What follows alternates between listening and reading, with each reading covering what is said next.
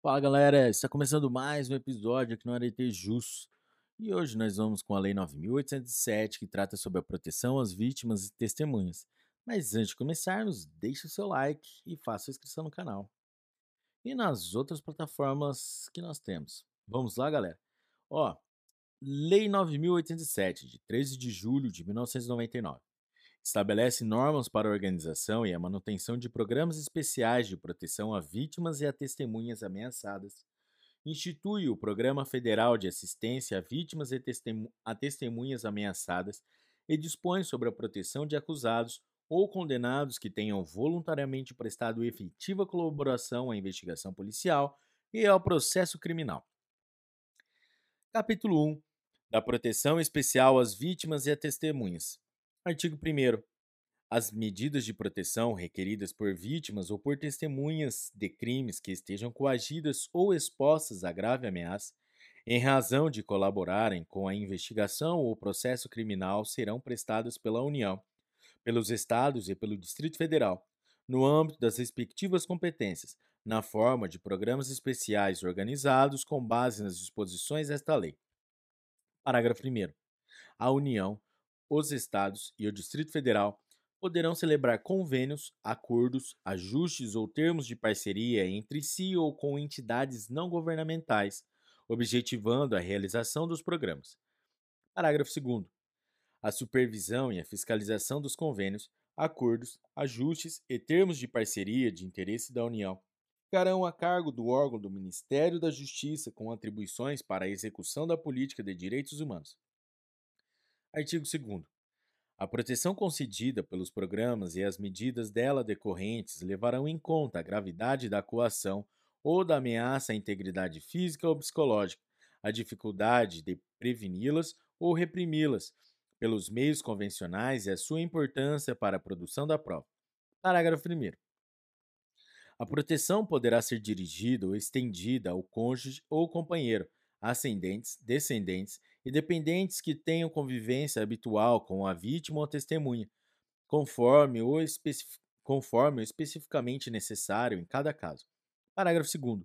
Estão excluídos da proteção os indivíduos cuja personalidade ou conduta seja incompatível com as restrições de comportamento exigidas pelo programa. Os condenados que estejam cumprindo pena e os indiciados ou acusados sob prisão cautelar em qualquer de suas modalidades. Tal exclusão não terá prejuízo a eventual prestações de medidas de preservação da integridade física desses indivíduos por parte dos grupos de segurança pública. Parágrafo 3. O ingresso no programa, as restrições de segurança e demais medidas por ele, por ele adotadas serão sempre a anuência da pessoa protegida ou de seu representante legal. Parágrafo 4. Após ingressar no programa, o protegido ficará obrigado ao cumprimento das normas por ele prescritas. Parágrafo 5. As medidas e providências relacionadas com os programas serão adotadas, executadas e mantidas em sigilo pelos protegidos e pelos agentes envolvidos em sua execução. Artigo 3. Toda admissão no programa ou exclusão dele será precedida de consulta ao Ministério Público sobre o disposto no artigo 2 e deverá ser subsequentemente comunicado à autoridade policial ou ao juiz competente. Artigo 4. Cada programa será dirigido por um conselho deliberativo em cuja composição haverá representantes do Ministério Público, do Poder Judiciário e de órgãos públicos e privados relacionados com a segurança pública e a defesa dos direitos humanos. Parágrafo 1. A execução das atividades necessárias ao programa ficará a cargo de um dos órgãos representados no Conselho Deliberativo, devendo os agentes dela incumbidos ter formação e capacitação profissional compatíveis com suas tarefas. Parágrafo 2.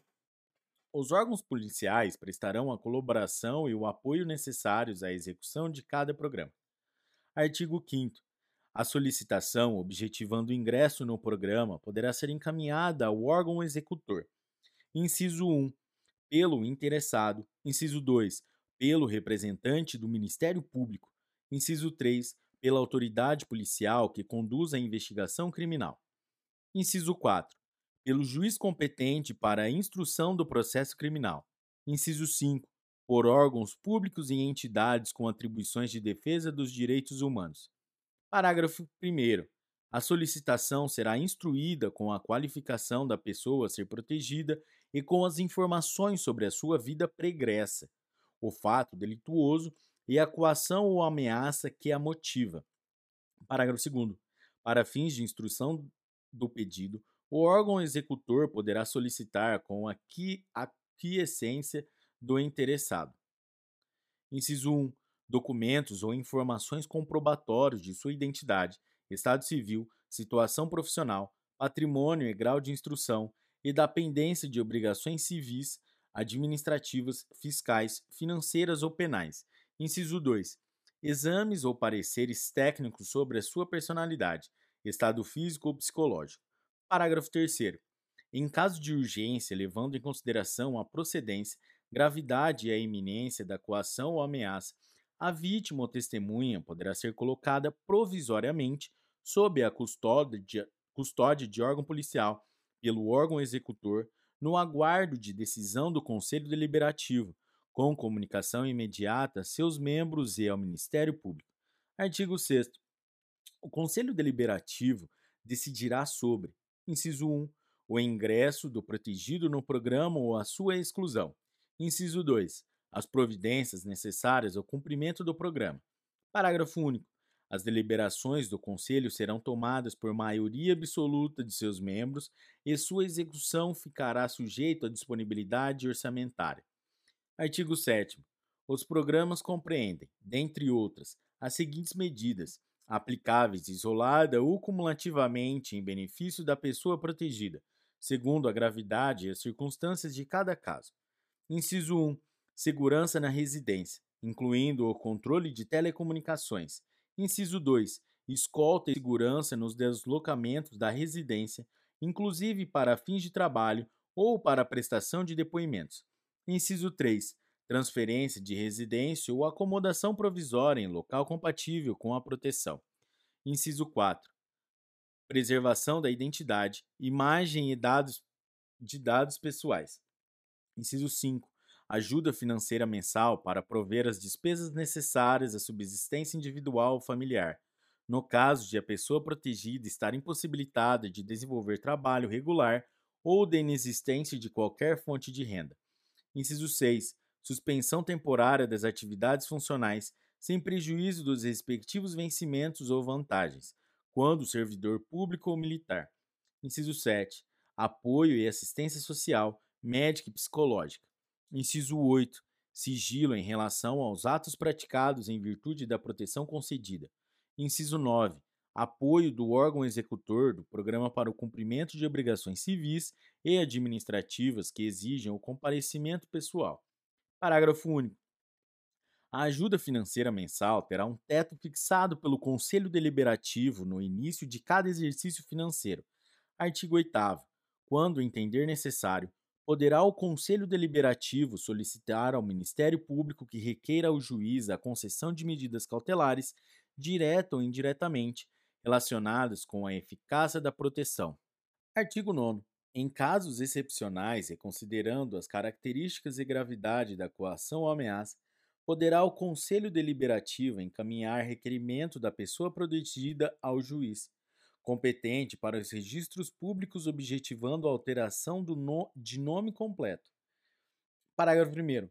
A alteração do nome completo poderá estender-se às pessoas mencionadas no parágrafo 1 do artigo 2 desta lei, inclusive aos filhos menores, e será precedida das providências necessárias ao resguardo de direitos de terceiros.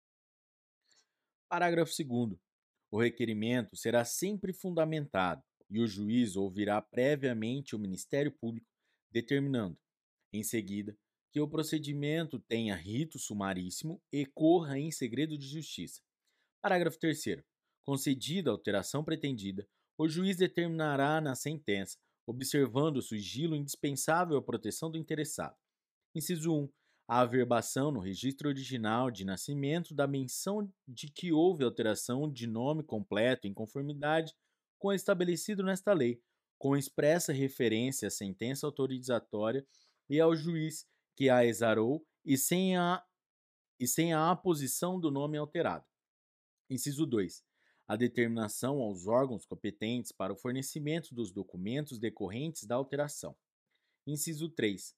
A remessa da sentença ao órgão nacional competente para o Registro Único de Identificação Civil, cujo procedimento obedecerá às necessárias restrições de sigilo. Parágrafo 4. O Conselho Deliberativo, resguardado o sigilo das informações, manterá controle sobre a localização do protegido cujo nome tenha sido alterado. Parágrafo 5. Cessada a coação ou ameaça que deu causa à alteração, ficará facultado ao protegido solicitar ao juiz competente o retorno à situação anterior, com a alteração para o nome original. Em petição que será encaminhada pelo Conselho Deliberativo e terá manifestação prévia do Ministério Público. Artigo 10 a exclusão da pessoa protegida de programa de proteção às vítimas e a testemunhas poderá ocorrer a qualquer tempo. Inciso 1. Por solicitação do próprio interessado. Inciso 2. Por decisão do Conselho Deliberativo, em consequência de: a linha A. Cessação dos motivos que ensejaram a proteção. A linha B. Conduta incompatível do protegido. Artigo 11. A proteção oferecida pelo programa terá a duração máxima de dois anos Parágrafo único. Em circunstância excepcional, perdurando os motivos que autorizam a admissão, a permanência poderá ser prorrogada. Artigo 12. Fica instituído, no âmbito do órgão do Ministério Público da Justiça com atribuições para a execução da política de direitos humanos, o Programa Federal de Assistência a Vítimas e a Testemunhas Ameaçadas, a ser regulamentado por, por decreto do Poder Executivo. Capítulo 2 da proteção aos réus e colaboradores. Aos réus colaboradores. Artigo 13. Poderá o juiz, de ofício a requerimento das partes, conceder o perdão judicial e a consequente extinção da punibilidade ao acusado que, sendo primário, tenha colaborado efetiva e voluntariamente com a investigação e o processo criminal, desde que dessa colaboração tenha resultado, inciso 1, a identificação dos demais coautores ou partícipes da ação criminosa. Inciso 2. A localização da vítima com a sua integridade física preservada. Inciso 3. A, a recuperação total ou parcial do produto do crime. Parágrafo único.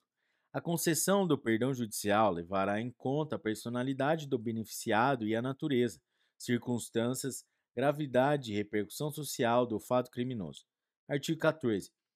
O indiciado ou acusado que colaborar voluntariamente com a investigação policial e o processo criminal na identificação dos demais coautores ou partícipes do crime, na localização da vítima com vida e na recuperação total ou parcial do produto do crime, no caso de condenação, terá a pena reduzida de 1 a 2 terços. Artigo 15. Serão aplicadas em benefício do colaborador, na prisão ou fora dela, medidas especiais de segurança e proteção à sua integridade física, considerando ameaça ou coação eventual ou efetiva. Parágrafo 1. Estando sob prisão temporária, preventiva ou em decorrência de flagrante delito, o colaborador será custodiado em dependência separada dos demais presos. Parágrafo 2. Durante a instrução criminal, poderá o juiz competente determinar em favor do colaborador qualquer das medidas previstas no artigo 8 desta lei. Parágrafo 3. No caso de cumprimento da pena em regime fechado, poderá o juiz criminal determinar medidas especiais que proporcionem a segurança do colaborador em relação aos demais apenados. Disposições gerais. Artigo 16. O artigo 57 da Lei 6.015, de 31 de dezembro de 1973, fica acrescido do seguinte parágrafo 7. Parágrafo 7. Quando a alteração de nome for concedida em razão de fundada coação ou ameaça decorrente de colaboração com a apuração de crime, o juiz competente determinará que haja averbação no registro de origem de menção da existência de sentença concessiva da alteração, sem averbação do nome alterado, que somente poderá ser procedida mediante determinação posterior, que levará em consideração a cessação da coação ou ameaça que deu causa a alteração. Artigo 17. O parágrafo único do artigo 58 da Lei 6015 de 31 de dezembro de 1973, com a redação dada pela Lei 9708 de 18 de novembro de 1998, passa a ter a seguinte redação: Parágrafo único. A substituição do prenome será ainda admitida em razão de fundada coação ou ameaça decorrente da colaboração com a apuração de crime, por determinação em sentença de juiz competente, ouvido o Ministério Público. Artigo 18. O artigo 18 da Lei 6.015, de 31 de dezembro de 1973, passa a ter a seguinte redação: Artigo 18. Ressalvado o disposto nos artigos 45, 57, parágrafo 7 e 95, parágrafo único, a certidão será lavrada independentemente do espaço judicial, devendo mencionar o livro de registro ou documento arquivado no cartório. Artigo 19.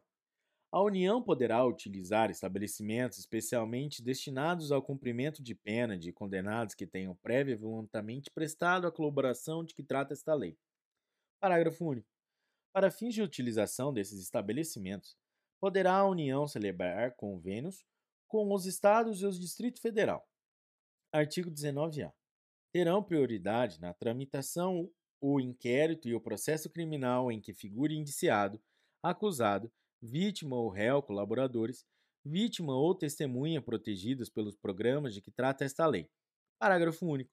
Qualquer que seja o rito processual criminal, o juiz, após a citação, tomará antecipadamente o depoimento das pessoas incluídas nos programas de proteção previstos nesta lei, devendo justificar a eventual impossibilidade de fazê-lo, no caso concreto, ou o possível prejuízo que a oitiva antecipada trair para a instrução criminal. Artigo 20. As despesas decorrentes da aplicação desta lei pela União correrão à conta de dotação consignada no orçamento. Artigo 21. Esta lei entra em vigor na data de sua publicação. Galera, essa foi a Lei 9.807, que trata sobre a proteção às testemunhas, proteção de vítimas e testemunhas. Se você chegou até aqui, meus parabéns. Bateu a meta. E se você curtiu esse episódio, não esqueça de deixar o seu like, que é muito importante pra gente. E até a próxima. Um forte abraço. Tchau.